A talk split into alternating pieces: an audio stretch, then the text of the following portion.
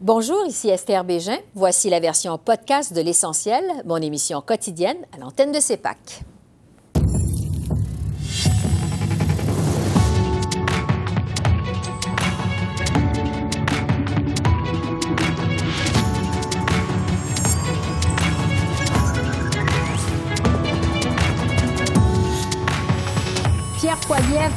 Justin Trudeau de suspendre la taxe sur le carbone sur tous les types de chauffage jusqu'aux élections. Le ministre Randy Boissonneau nous dit ce qu'il en pense. Au Québec, le gouvernement de la CAQ en chute libre selon un sondage léger. Éric Grenier du site Jurit décortique les chiffres pour nous.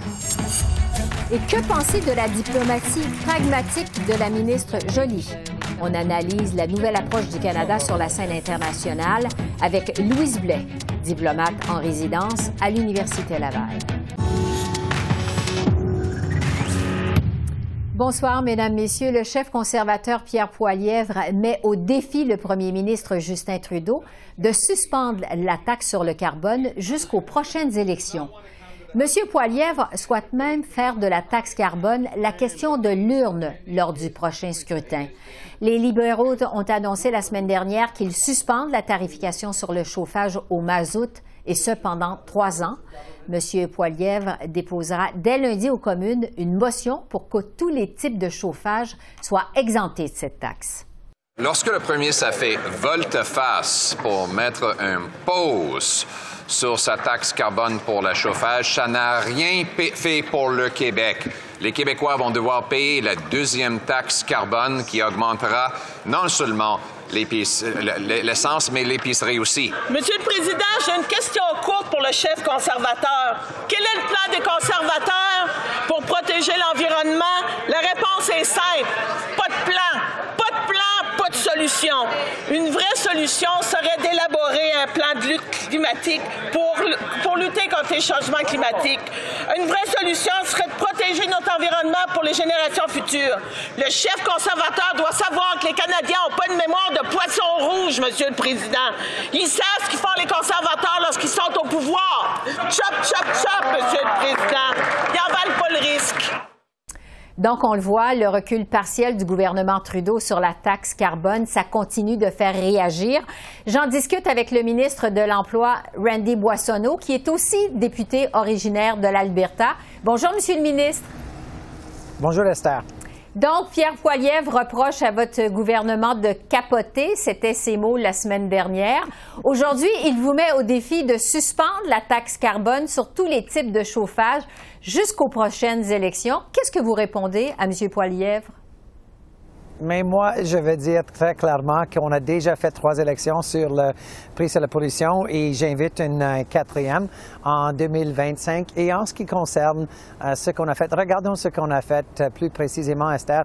On a accéléré le remplacement des foyers qui chauffent leur maison au mazout versus vers une thermopompe. Et pourquoi c'est important? Parce que si on regarde le prix euh, de mazout, c'est quatre fois plus dispendieux que le gaz naturel et c'est deux fois plus polluant. Et si on parle des gens euh, qui euh, utilisent le mazout, normalement, ils sont dans les endroits du pays où c'est un endroit de pauvreté d'énergie, qui veut dire qu'ils n'ont pas d'autres options. Et on a, on a fait le calcul et ces gens qui sont les moins bien nantis, donc 20 000 pour faire la transition à un thermopompe, c'est impensable, inaccessible accessible. Et donc, ce qu'on a fait, c'est qu'on a mis l'argent sur la table pour aider ces gens à faire cette transition. Et quand ils vont faire cette transition, pour l'avenir, ils vont avoir une, euh, des euh, gaz à effet de serre euh, réduits et ils vont sauver l'argent. Ça s'applique à travers le pays. Et si les provinces veulent s'embarquer avec nous, ils peuvent. Et on attend que plus de provinces que les provinces en Atlantique le, le fassent, comme on est en discussion maintenant avec la Colombie-Britannique. Mais pourquoi justement avoir choisi une formule qui avantage plus les provinces atlantiques que les prairies ou l'Ontario, par exemple? Mais je pense que ça, c'est peut-être euh, sur nous d'avoir peut-être pas complètement communiqué le, plan. On, est, on a commencé en Atlantique, mais l'offre de partager avec les provinces le prix des thermopompes les thermopompes s'appliquent à toutes les provinces. Euh, la Colombie-Britannique euh, veut faire ce, travail avec nous. Euh, et si on regarde Esther jusqu'en Ontario, on a plus de gens qui chauffent leur foyer au mazout qu'il n'y a dans toutes les provinces de l'Atlantique. Donc, on espère un partenariat avec le Premier ministre Ford. Moi, j'espère la même chose en Alberta. Et la raison pour laquelle c'est très important, c'est parce que le mazout, c'est une source d'énergie très polluante et quatre fois plus dispendieux que le gaz naturel. Il y a aussi la Saskatchewan qui menace de ne plus prélever une partie de la taxe si vous n'étendez pas l'exemption à d'autres types de chauffage, comme le gaz naturel. Est-ce que votre gouvernement a ouvert une boîte de Pandore avec ce recul partiel quand même? Mais peut-être je vais commencer avec le mot que vous avez choisi, Esther. Moi, je trouve que c'est une avancée parce qu'on a trouver une solution pour l'abordabilité, la question de, payer pour un thermopompe et en même temps, on va avancer sur nos émissions de gaz à effet de serre en élevant ce, source d'énergie très polluante. En ce qui concerne le euh, Premier ministre Moe de la Saskatchewan, nous sommes un pays de droit et euh, c'est euh, attendu que tous les premiers ministres respectent la loi du pays. Oui. votre collègue Stephen Guilbeault dit que tant qu'il va être ministre de l'Environnement, il n'y aura pas d'autres exemptions. Avec toute la pression que vous subissez actuellement, comment pouvez-vous promettre qu'il n'y aura pas d'autres reculs sur la taxe carbone? Mais c'est pas seulement le ministre Guibault qui l'avait dit. Hier, le premier ministre était très clair là-dessus, archi clair là-dessus. Et moi, je suis totalement d'accord avec lui. Regardez, SRC, on regarde en Alberta maintenant. On a des usines d'électricité qui sont sur gaz, le gaz naturel. Et ça, c'est une exemption de notre plan pour réduire les gaz à effet de serre et ces usines peuvent fonctionner pour les prochaines 20 ans. Euh, et si je regarde euh, tout l'argent qu'on a mis en Alberta et qu'on met maintenant en Saskatchewan pour faire la transition euh, du charbon à d'autres sources d'énergie, est-ce que ça bénéficiait l'Ontario? Est-ce que ça bénéficiait le Québec?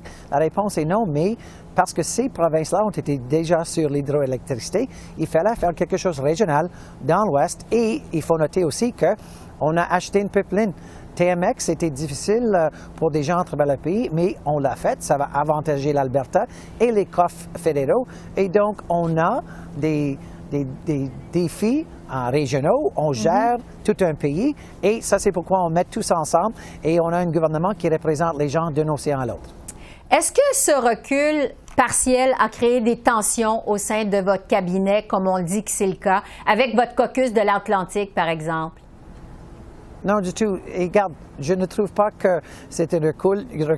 Je trouve que c'est une solution à un problème, à un, défi néfaste et qu'on a trouvé une solution qui a euh, des éléments qui s'appliquent à travers le pays. Et regardez, si on pensait à un moment donné que c'était euh, une décision politique pour avantager les libéraux, on n'aurait jamais doublé le supplément pour les personnes en ruralité parce que si on regarde qui occupe euh, ces sièges dans le Parlement, c'est entièrement presque des conservateurs et donc on n'aurait jamais mis ce, supplément en place et on n'aurait jamais doublé si c'était à des fins politiques. Donc pour nous, c'est gouverner pour les gens dans les villes, dans la ruralité canadienne. Et cette fois-ci, c'était la bonne chose à faire de doubler le supplément et aussi euh, de donner accès aux citoyens de, changer euh, du mazout euh, au thermopompe. Et c'est ça qu'on a fait. Oui, mais avec ce recul, vous n'avez pas reculé justement pour des fins politiques? Non, ce n'est pas un recul, c'est une avancée. On a fait ça pour à réduire nos gaz à effet de serre et pour trouver une solution pour des gens qui avaient une, vraie préoccupation de ne jamais être capable de sortir, d'utiliser le mazout. Et avec euh, ce programme, on va euh, être capable comme pays de mettre fin euh, au chauffage de mazout. Et regarde, Esther, si les gens décident de garder, rester avec le mazout, d'ici trois ans, ils vont payer le prix. Ils vont payer le prix avec le prix sur la pollution qui va s'appliquer sur le mazout d'ici trois ans. Donc, c'est une pause sur notre plan pour permettre à ces gens de changer du mazout au thermopompe. Et moi, je suis, euh, je suis, très content du plan qu'on a mis en, marche. En terminant, euh, cette tarification sur le carbone, on le sait, c'était une mesure phare de votre gouvernement dans son plan de lutte au changement climatique. Comment les Canadiens peuvent avoir encore confiance dans votre politique environnementale? J'aime bien l'angle de la question et je pense que ce qui est important de noter, c'est que 8 sur 10 Canadiens reçoivent plus d'argent sur notre plan, sur la tarification, sur le prix de pollution. Et je sais que ça fonctionne. Si on regarde le G7 Esther, on a c'est le Canada qui est parmi les pays qui sont en train de réduire leurs émissions de gaz à effet de serre plus rapidement que d'autres. Et le plan fonctionne. et je vais partager une note personnelle, Esther. Cet été à Edmonton, J'étais pas capable de sortir le lundi, le lundi de la longue fin de semaine de mai, ni le lundi de la longue semaine de septembre à cause euh, des feux de friche et la qualité de l'air qui était 11 plus. Et moi, avec euh, un peu d'asthme saisonnier, je n'étais pas capable de, de, sortir de ma maison pour faire mes travaux parce que je ne pouvais pas respirer l'air. Et donc, si on parle des feux de friche, si on parle des, inondations, si on parle de, changement climatique, il faut qu'on fasse notre part et notre tarification sur la pollution, c'est exactement le meilleur plan pour le faire et c'est pourquoi on va poursuivre avec euh, ce programme phare, comme vous avez bien dit. Randy Boissonneau, merci beaucoup. Merci. Merci, merci à la prochaine. La décision est finalement tombée. Ottawa plafonne le nombre d'immigrants à 500 000 par année pour 2026. Les cibles pour 2024 et 2025 sont quant à elles maintenues. Pour ce qui est des cibles d'immigrants d'expression française hors Québec, le gouvernement Trudeau l'augmentera graduellement jusqu'à 8 alors que la FCFA réclamait 12 ces cibles en immigration étaient très attendues cette année à cause notamment de la crise du logement qui frappe partout au pays. Nous fixerons un objectif en 2024 de 6% de francophones en dehors du Québec, quitte à l'augmenter à 7% en 2025 et, après cela à 8% en 2026.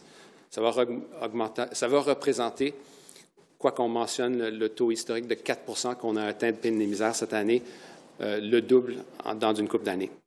Et pendant ce temps, au Québec, le gouvernement Legault a lui aussi dévoilé ses nouvelles cibles en immigration pour les deux prochaines années.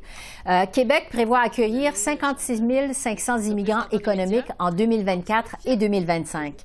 La ministre Christine Fréchette a aussi annoncé que son gouvernement exigera maintenant une connaissance de base du français pour certains résidents non permanents.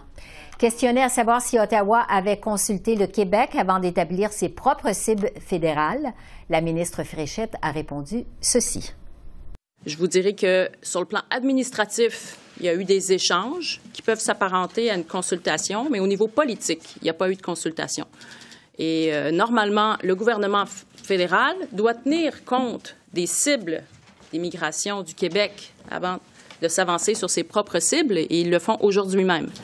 Alors, on se doute bien que, bon, la situation qui prévaut au Québec n'a pas été prise en considération. Donc, euh, il y, a là un enjeu.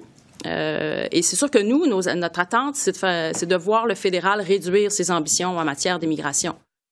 On reste au Québec. La popularité du gouvernement de la CAQ est en chute libre et c'est le Parti québécois qui en profite. Selon un sondage léger commandé par le Journal de Montréal et le réseau TVA, les troupes de François Legault pourraient même se trouver en territoire minoritaire si des élections avaient lieu aujourd'hui. Voici comment le premier ministre Legault a expliqué cette baisse aujourd'hui à quelques jours de sa mise à jour économique. Il y a des Québécois qui ont de la difficulté à payer leur loyer. Puis oublions pas que depuis un an, on est passé d'une aide à 75 000 familles à une aide à 125 000 familles. Est-ce qu'on va aller plus loin? On va voir euh, le, 7 novembre. Et pour analyser ces nouveaux chiffres, j'ai à mes côtés Éric Grenier, agrégateur de sondages pour le site The RIT. Bonjour Éric. Bonjour. Donc, si des élections avaient lieu aujourd'hui au Québec, la CAQ serait en territoire minoritaire. Jusqu'à quel point c'est une surprise? Je pense que c'est surprenant que la CAQ est maintenant à 30% dans ce sondage de Léger. Le fait que c'est le Parti québécois qui a le momentum maintenant, peut-être c'est pas si surprenant que ça parce qu'on a vu à la victoire dans euh, les élections partielles dans Jean, Talon qu'on parle beaucoup de la souveraineté ces temps-ci, de voir que c'est le Parti québécois qui, eu, euh, qui a eu cette hausse d'appui de 4 points c'est tout aux côtés de la CAQ que ça, s'en vient. Euh, peut-être ça, ce, n'est pas surprenant, mais 30 pour la CAQ seulement un an après leur, victoire majoritaire en 2022. Ça, c'est peut-être une surprise. Oui, c'est ça. Euh, et le taux de satisfaction envers le gouvernement de François Legault est en baisse de 8% Il se situe quand même à 40% Qu'est-ce qui explique ça? Est-ce que c'est surtout la promesse brisée du troisième lien? Je pense que oui, mais c'est pas parce que les Québécois voulaient ce troisième lien, c'est juste le brise euh, de confiance entre les Québécois et François Legault, le fait que le gouvernement promette promis quelque chose pendant la campagne électorale et maintenant il veut faire quelque chose totalement différent. Mais maintenant, il pense aussi que peut-être ils vont renverser leur renversement de leur décision. Je pense que c'est pour ça qu'on voit que le taux d'appui pour François Legault personnellement a baissé. C'est une question de leadership et je pense que c'est derrière la baisse d'appui pour la CAQ euh, qu'on voit dans les sondages. Oui, et cette baisse d'appui, évidemment, ça profite au Parti québécois. Même le chef Paul Saint-Pierre Plamondon devance François Legault à titre de meilleur premier ministre. Qu'est-ce que les Québécois aiment chez Paul Saint-Pierre Plamondon? Je ne sais pas exactement. Peut-être c'est cette question de l'intégrité, le fait que Paul Saint-Pierre Plamondon, il parle un peu euh, librement, on peut dire ça. Euh, et il y a un projet, le projet de la souveraineté, mais on voit que l'appui pour la souveraineté est maintenant à 35% l'appui pour le Parti québécois, c'est 26% Donc, ce n'est pas seulement les souverainistes qui sont, euh, qui sont derrière le PQ, ce n'est pas seulement à cause d'un hausse d'appui pour la souveraineté qu'on voit que c'est le, PQ qui est maintenant deuxième dans les sondages. Donc, je pense que c'est la question d'intégrité. Et pour les, Québécois francophones nationalistes, le PQ est maintenant une meilleure option que la CAQ Oui. Euh, donc, L'appui à la souveraineté est à 35% au Québec. Est-ce qu'il y a un potentiel d'augmentation de l'appui à la souveraineté? Il y a toujours le potentiel, surtout euh, si on parle souvent de la souveraineté, comme on voit maintenant dans les dernières semaines. Euh, mais c'est intéressant de voir les chiffres par, euh, par âge. On voit que les jeunes sont toujours moins favorables à la souveraineté que les plus âgés. Et ça, c'est un problème. C'est le problème pour le Parti québécois et le mouvement souverainiste depuis des décennies.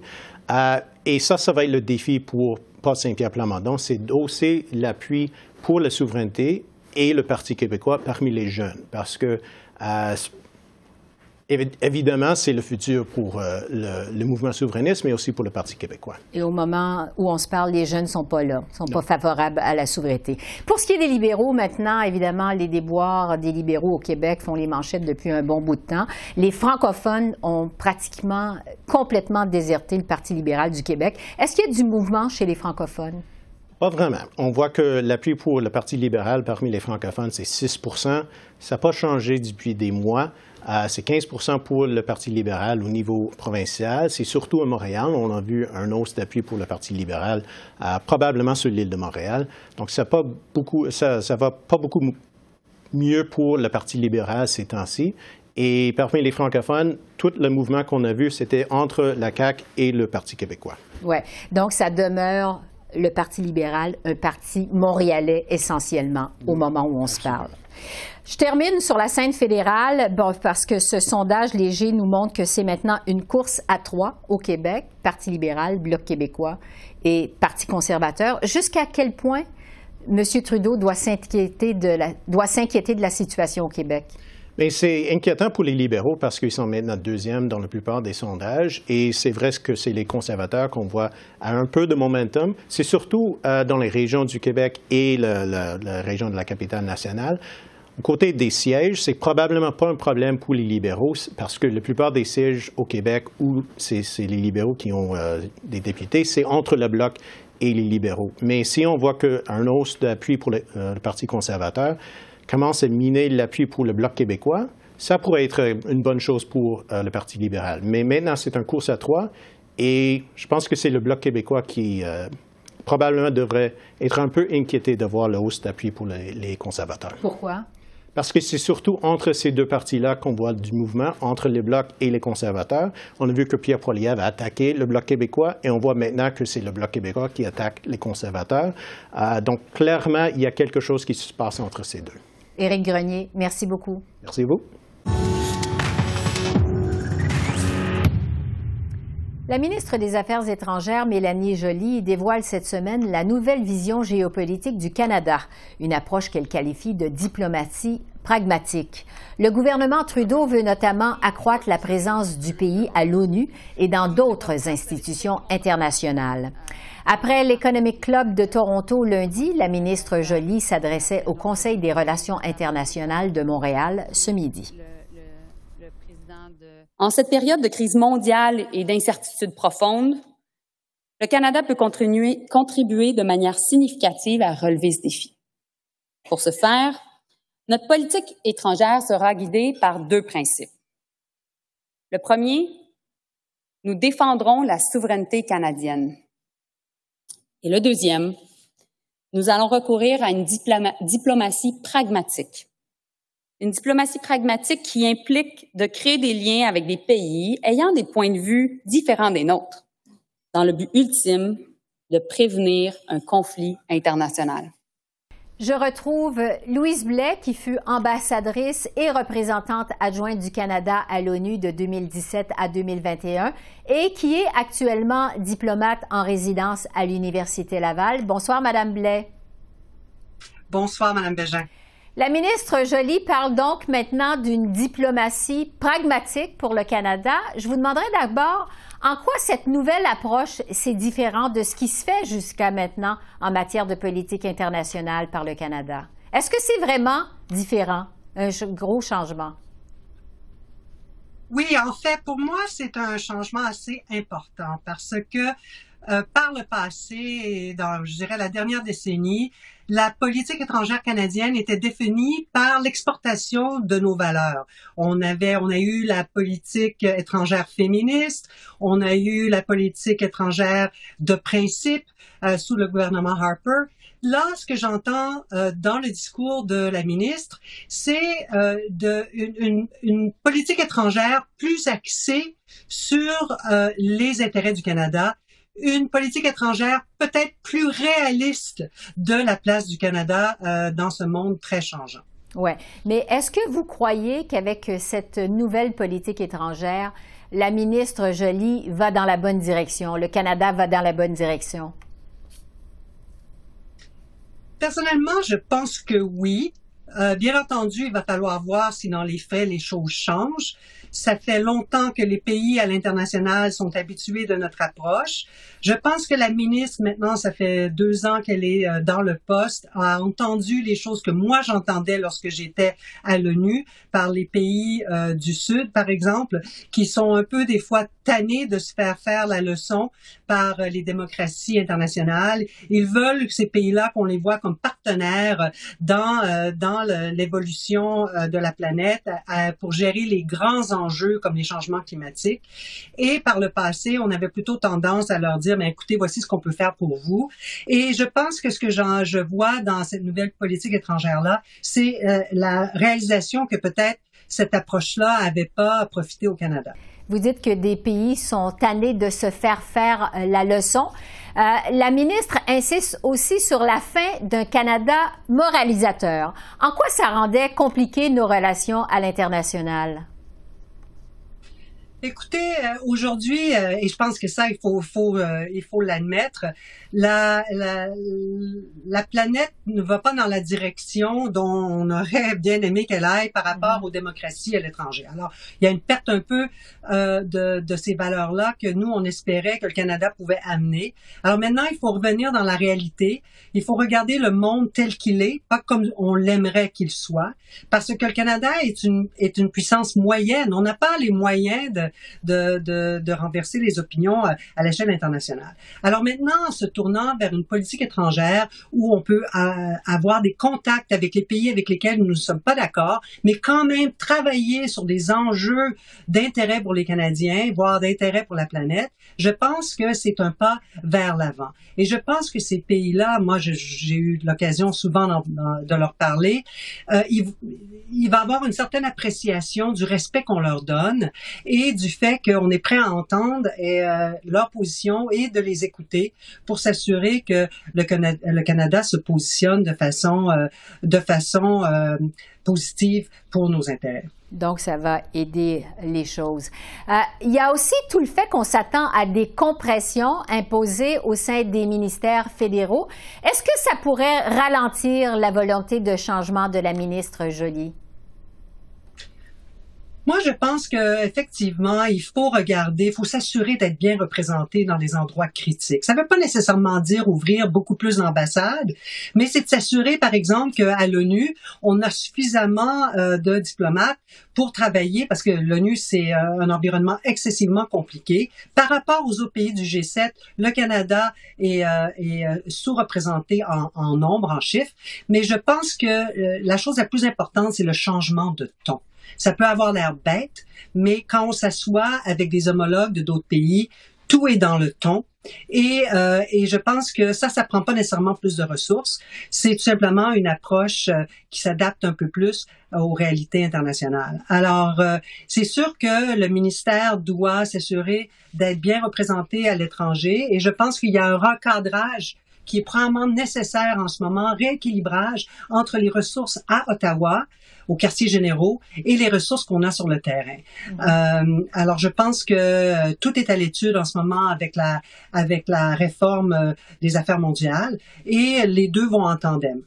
Quant à la volonté de la ministre Joly de mettre plus d'accent sur les diplomates et les ambassades, est-ce qu'on doit en comprendre qu'avant, on ne prenait pas en considération l'opinion de ces diplomates à l'étranger pour prendre des décisions? Est-ce que c'est ça qu'on doit comprendre?